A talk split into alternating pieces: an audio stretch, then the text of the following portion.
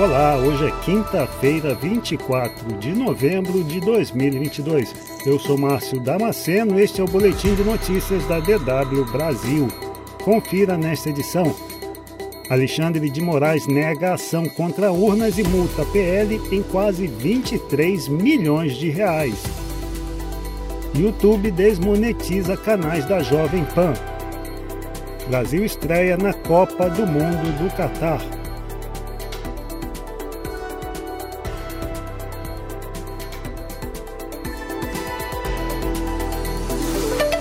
O presidente do Tribunal Superior Eleitoral, Alexandre de Moraes, rejeitou nesta quarta-feira o pedido do partido do presidente Jair Bolsonaro, o PL, de verificação extraordinária do resultado das eleições.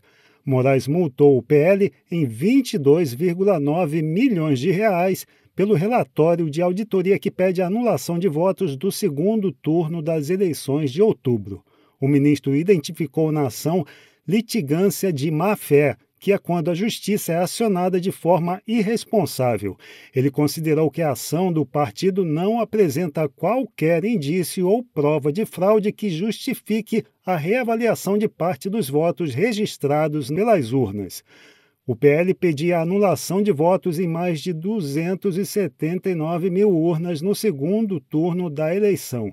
Moraes também suspendeu as cotas do fundo partidário das siglas que integram a coalizão Pelo Bem do Brasil de Jair Bolsonaro. Além do PL, republicanos e PP fazem parte do grupo.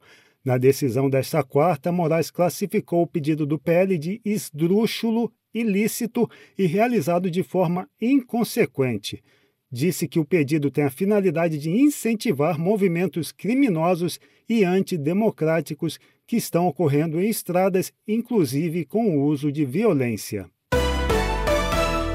O YouTube decidiu nesta quarta-feira desmonetizar os canais da rede Jovem Pan por causa de desinformação eleitoral e violações de diretrizes de publicidade da plataforma relacionadas a questões polêmicas e eventos sensíveis. A plataforma tomou a decisão por conta própria.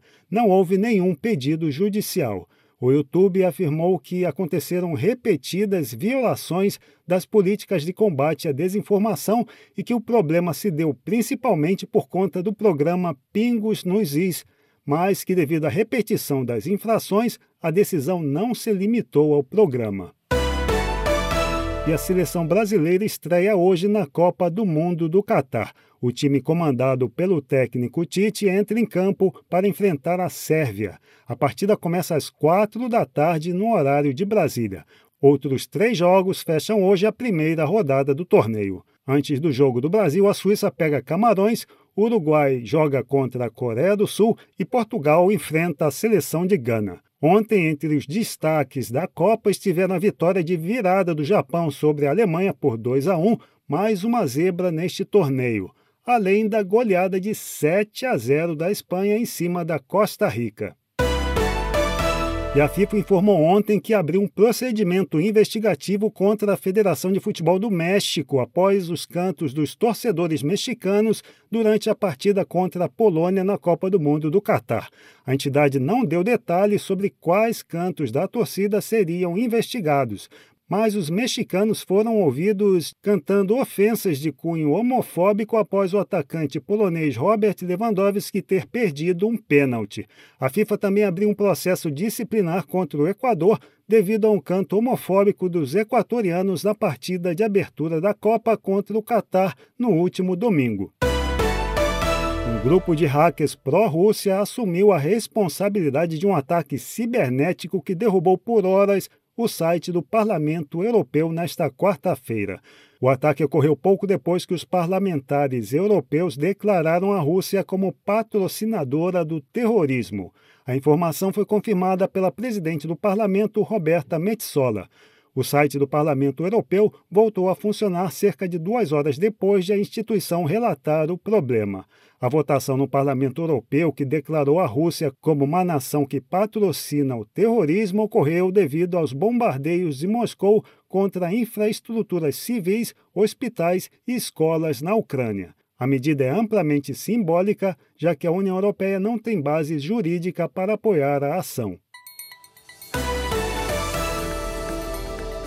Novas informações você pode conferir mais tarde na segunda edição do Boletim de Notícias da DW Brasil.